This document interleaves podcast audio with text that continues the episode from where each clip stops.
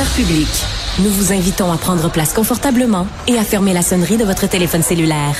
En cas d'incident, veuillez repérer les sorties de secours les plus près de vous.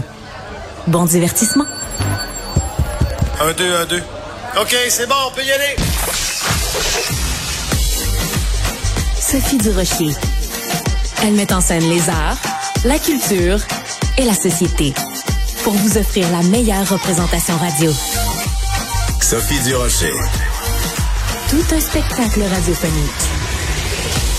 Bonjour tout le monde, j'espère que vous allez bien. Moi, c'est une journée à marquer d'une croix blanche parce que ça fait des semaines que j'ai envie de parler à ma première invitée. Elle s'appelle Nora Bussigny et elle a publié un livre en France avec un titre que j'adore. Ça s'intitule Les nouveaux inquisiteurs.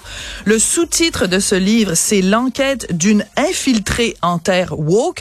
Si vous me lisez un petit peu dans le Journal de Montréal, le Journal de Québec, vous savez que la question woke est une question qui, à laquelle je m'intéresse, les woke et l'extrême gauche en général.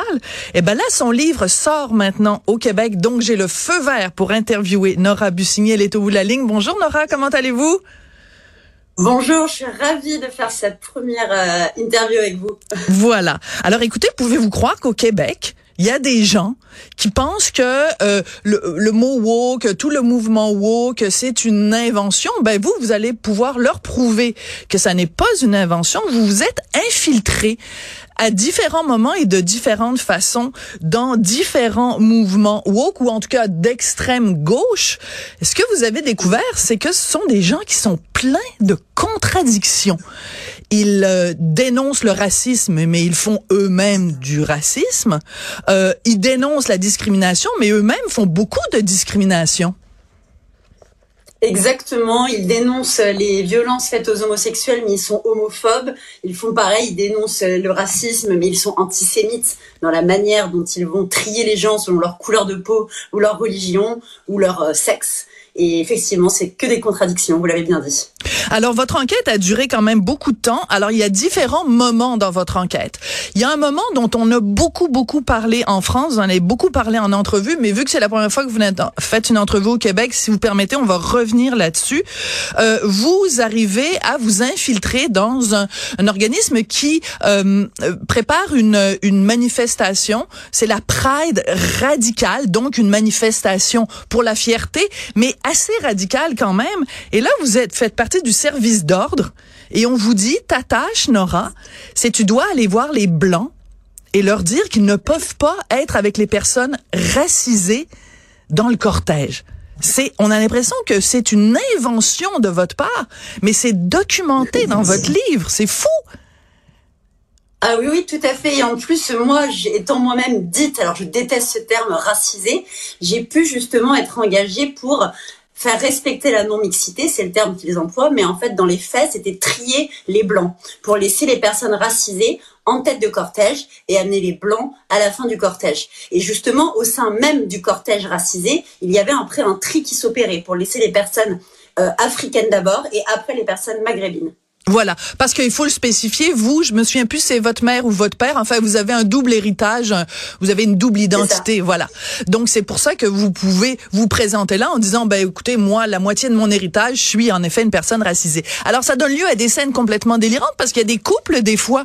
Euh, ça peut être un homme blanc qui est marié ou qui a un conjoint qui est une femme noire. Donc on lui dit, mais non, tu peux même pas rester avec ta conjointe. Donc en fait, on fait du racisme anti-blanc et même du racisme anti-noir parce qu'on dit à cette femme noire ben tu peux pas rester avec ton mari parce qu'il est blanc. Mais c'est on marche sur la tête Nora là.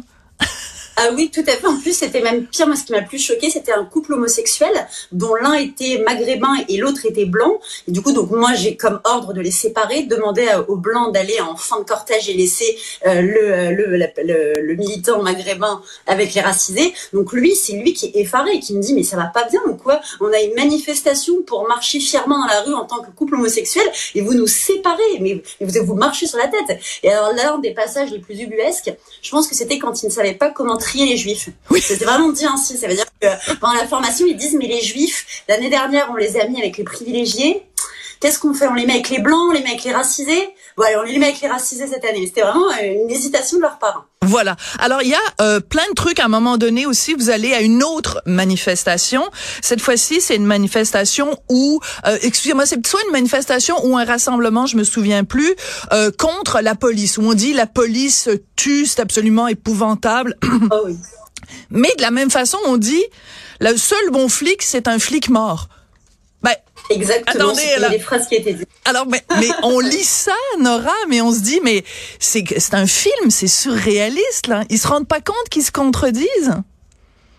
Jamais. Jamais. Le pire, ça a été dans une manifestation euh, euh, dans une ville de province qui s'appelle Dijon en France, qui était interdite aux hommes euh, cisgenres hétérosexuels, donc des personnes qui sont pas trans hommes. Et là, je vois débarquer un groupe de mecs euh, avec des tatouages, des, t-shirts anti-police qui avaient juste envie de taguer euh, et de détruire euh, autour de nous. Et alors moi, je leur dis euh, aux organisatrices, mais qu'est-ce que vous faites? Normalement, c'est pas une manifestation qui est interdite aux hommes. Et elles me disent, bah oui, mais euh, on peut pas présumer de leur genre, ça peut être violent, peut-être de les mégenrer. du coup, ils sont restés, ils ont fait que taguer des, des trucs anti-flics tout le long. Ce serait, dans- ce serait violent de les mégenrer. Alors, ce qui est absolument formidable, c'est que vous parlez de tout ce vocabulaire-là. Alors, l'intersectionnalité, invisibiliser, euh, les micro-agressions, euh, l'écoféminisme et tout ça, tous ces termes-là qui appartiennent quand même à une, une ultra-minorité. Mais ce que vous démontrez aussi dans votre livre, c'est à quel point ce vocabulaire-là, qui est marginal, est devenu en fait, comme on dit en anglais, mainstream, c'est-à-dire qu'il est accepté par les institutions, intégré par les médias de masse. Donc, ce qui est normalement euh, euh, euh, réservé à l'extrême gauche, euh, s'est infiltré en fait un petit peu partout.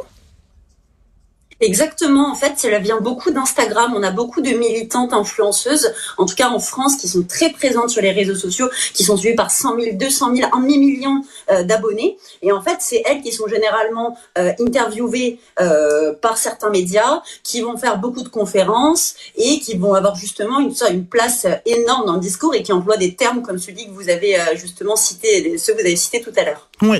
Alors, euh, à un moment donné, vous infiltrez parce que bon, vous êtes euh, un peu déguisé, vous avez des cheveux roses, euh, des piercings, enfin pour pour avoir l'air d'une d'une d'une woke ou enfin d'une militante d'extrême gauche. Et à un moment donné, vous allez à une réunion et on n'arrête pas de de taper sur la laïcité. À un moment donné, quelqu'un dit la Ah oui. laïcité, la laïcité n'est jamais du côté des femmes. Mais il y a personne qui dit ben la religion n'est jamais du côté des femmes. Il y a personne qui dit toutes Non. les religions sont sexistes, toutes les religions sont misogynes. Non, c'est la laïcité qui Oh, est pointée du doigt. C'est fou quand même.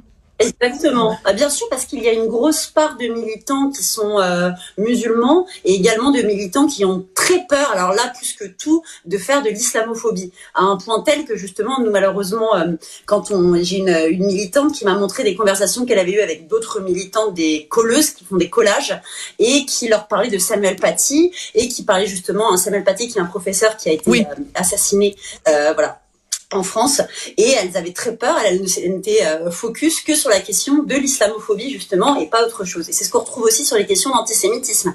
Par Voilà. pour avoir peur de froisser des militants qui sont euh, de confession musulmane et qui ne seraient peut-être pas du tout froissés. On a, on- dans le doute, on ne préfère pas en parler. Donc on ne parle pas de religion. La religion, il n'y a pas de problème. Par contre, la laïcité est euh, problématique. Oui. Alors donc, euh, euh, moi j'ai lu votre livre évidemment de, bo- de bord en bord et je me suis jamais autant servi d'un crayon.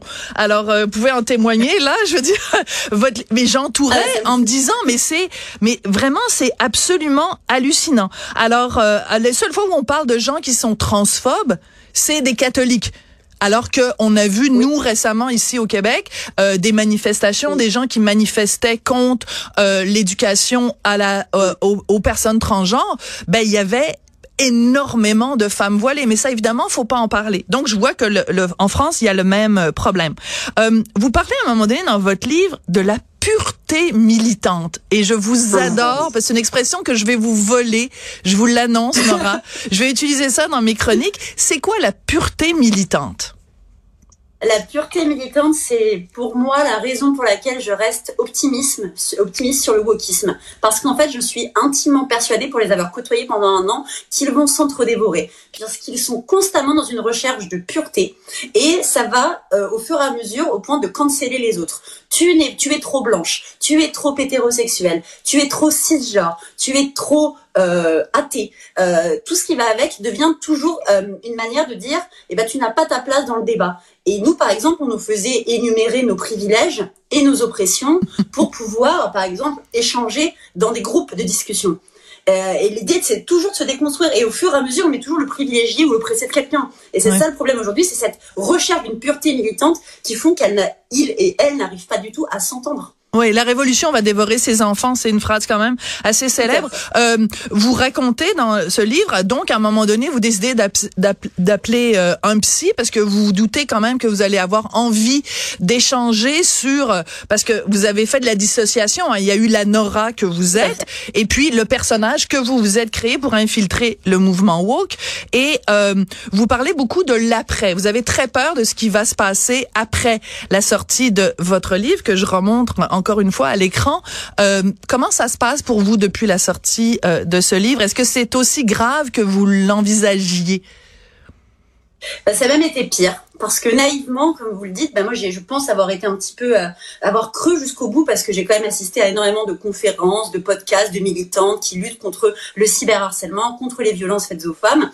Et à partir du moment où le livre est sorti, où les bonnes feuilles donc euh, sont sorties dans, dans un média, euh, j'ai été victime d'un cyberharcèlement massif j'ai eu des menaces, ce qui fait qu'avec mes éditeurs, on a dû ne pas pouvoir faire des rencontres en librairie que l'on souhaitait faire parce qu'on avait des menaces pour ces rencontres-là. J'ai pas pu communiquer sur les déplacements que je faisais au début. J'ai reçu tellement de, de, vagues de haine que euh, ça a été. J'ai eu mes employeurs qui ont dû, euh, qui sont des médias, qui ont dû témoigner pour dire que là c'était beaucoup trop ce que je recevais.